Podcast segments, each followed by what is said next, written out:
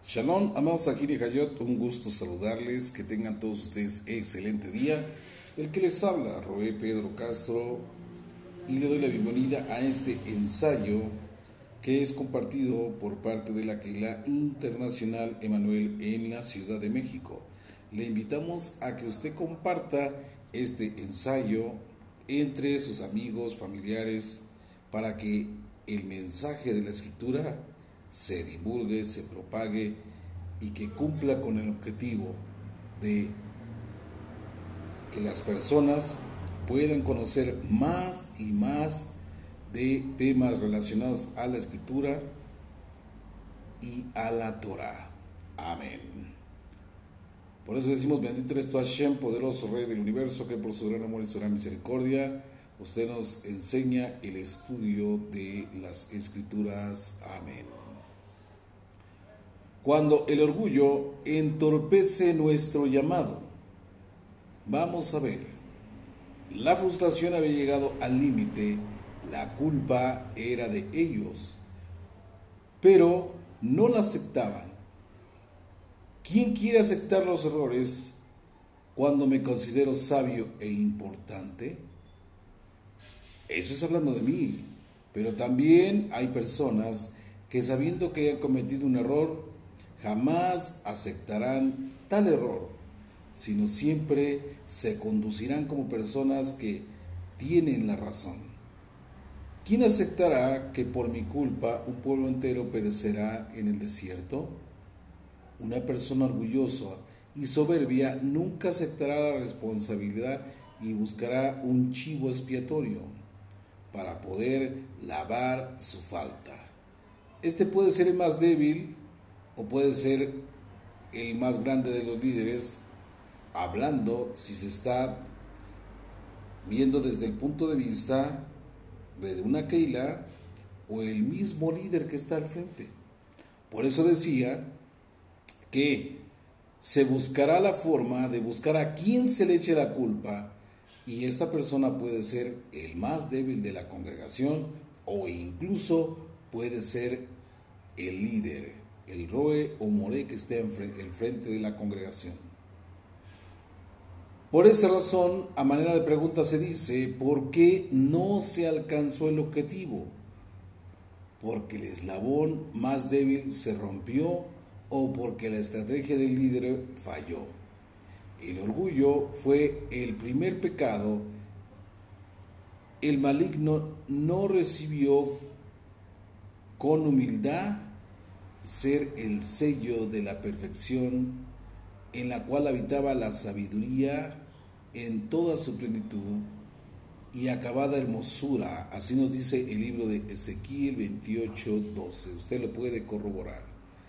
Sino que toda esa perfección lo llenó de arrogancia y se halló maldad en su corazón. Tratado de Ibid 28, 15 de la Torah oral.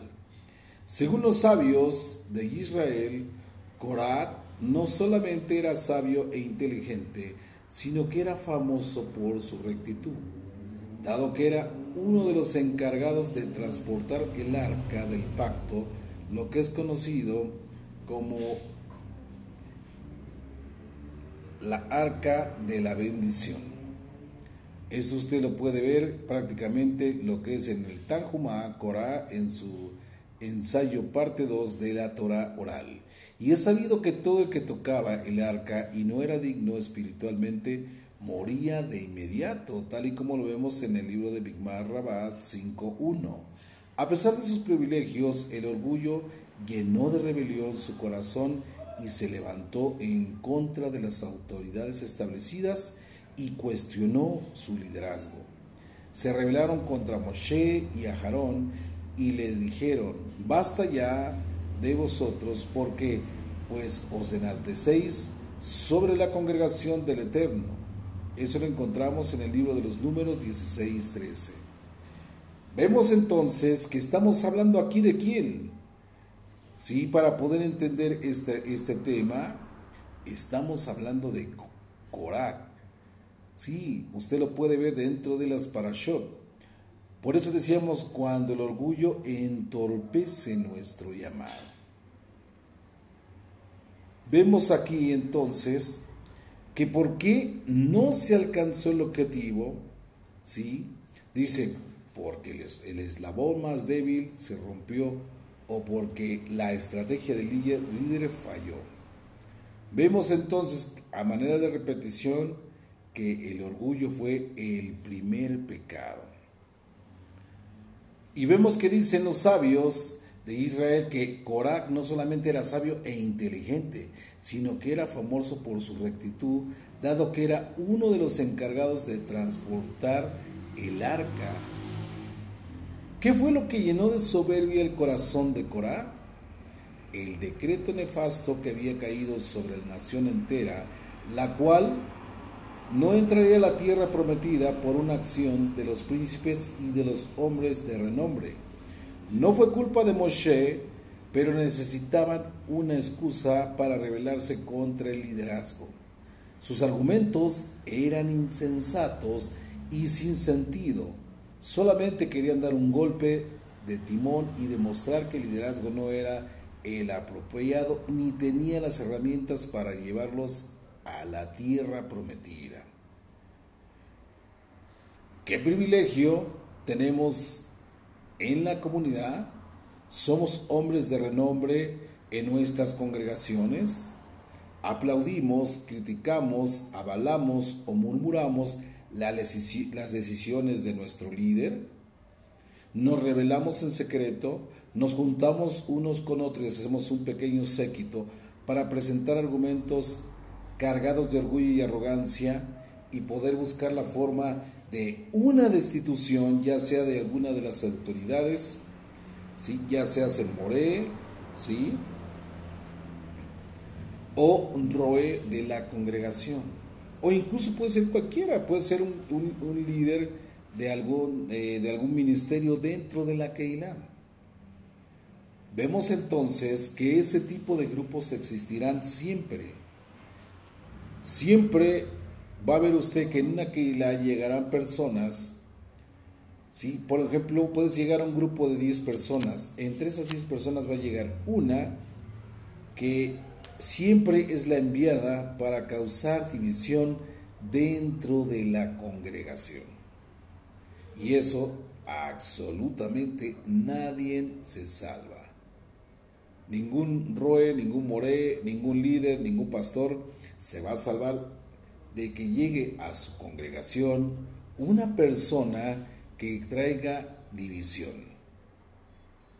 Pero esa persona tiene el gran deseo de aprender Torah pero el problema es que en su ser trae ese rúa, ¿sí? De, de división, de contienda.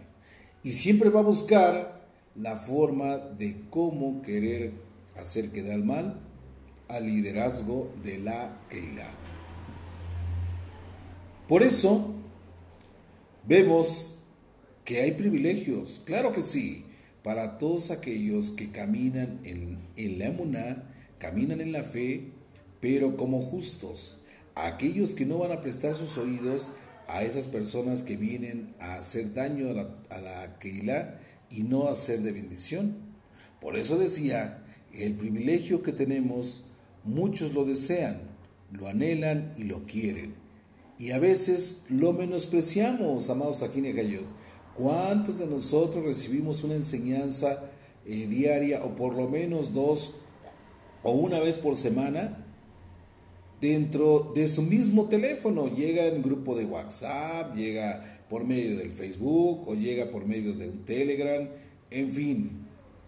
No hay excusa, usted a diario va a recibir un tema, pero aquí la cuestión es saber que esa bendición de ese tema, ¿a dónde ha caído? Si ha, ha caído a un saco roto, ¿sí? Obviamente, así como llegó, se va a ir. ¿Por qué? porque usted no le, no le va a interesar el tema o no le va a dar la, la seriedad y responsabilidad que se merece. Vemos entonces que usted pasa a ser parte también de esa división, porque usted, dicen por ahí, ni picha, ni cacha, ni deja batear. ¿Sí? Usted lo que recibe no es de bendición a su vida. Pero ¿qué dice? Toma la decisión pues que de que tampoco sea de bendición para nadie. Si no es de bendición a mi vida, pues que tampoco lo sea para otros. Eso prácticamente es un espíritu que viene a causar la división. Por eso decíamos que el privilegio que tenemos, sí, muchos lo anhelan y muchos lo desean y a veces lo menosprecian. ¿Por qué? Porque creemos que tenemos la solución, el porte y la sagacidad para hacer lo que el líder no puede hacer. Axalón se rebeló contra su padre, el rey David.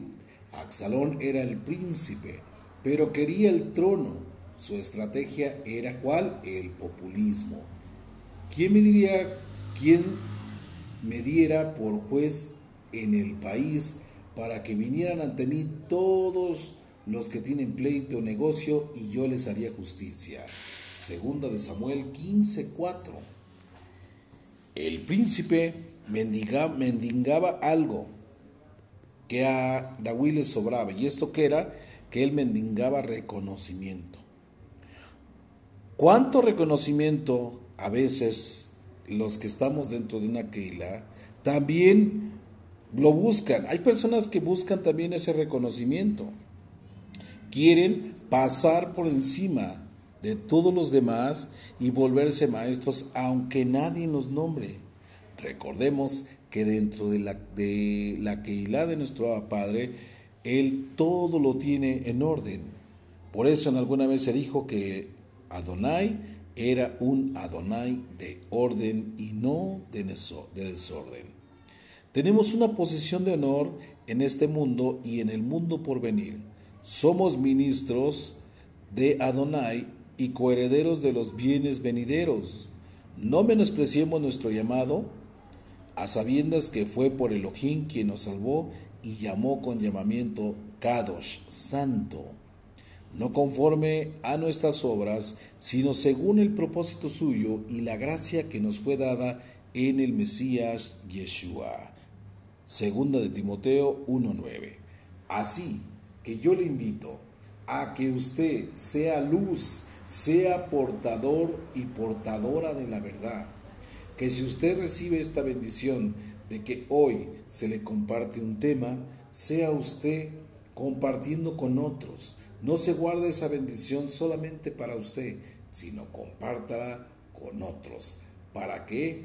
Para que el mensaje de la escritura le llegue a aquella alma que está necesitada de escuchar una buena nueva y la cual puede cambiar por, por absoluto su vida.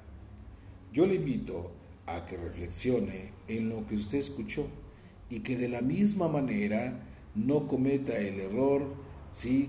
del cual nos habla aquí en la escritura sobre Corán. ¿Por qué? ¿Por qué?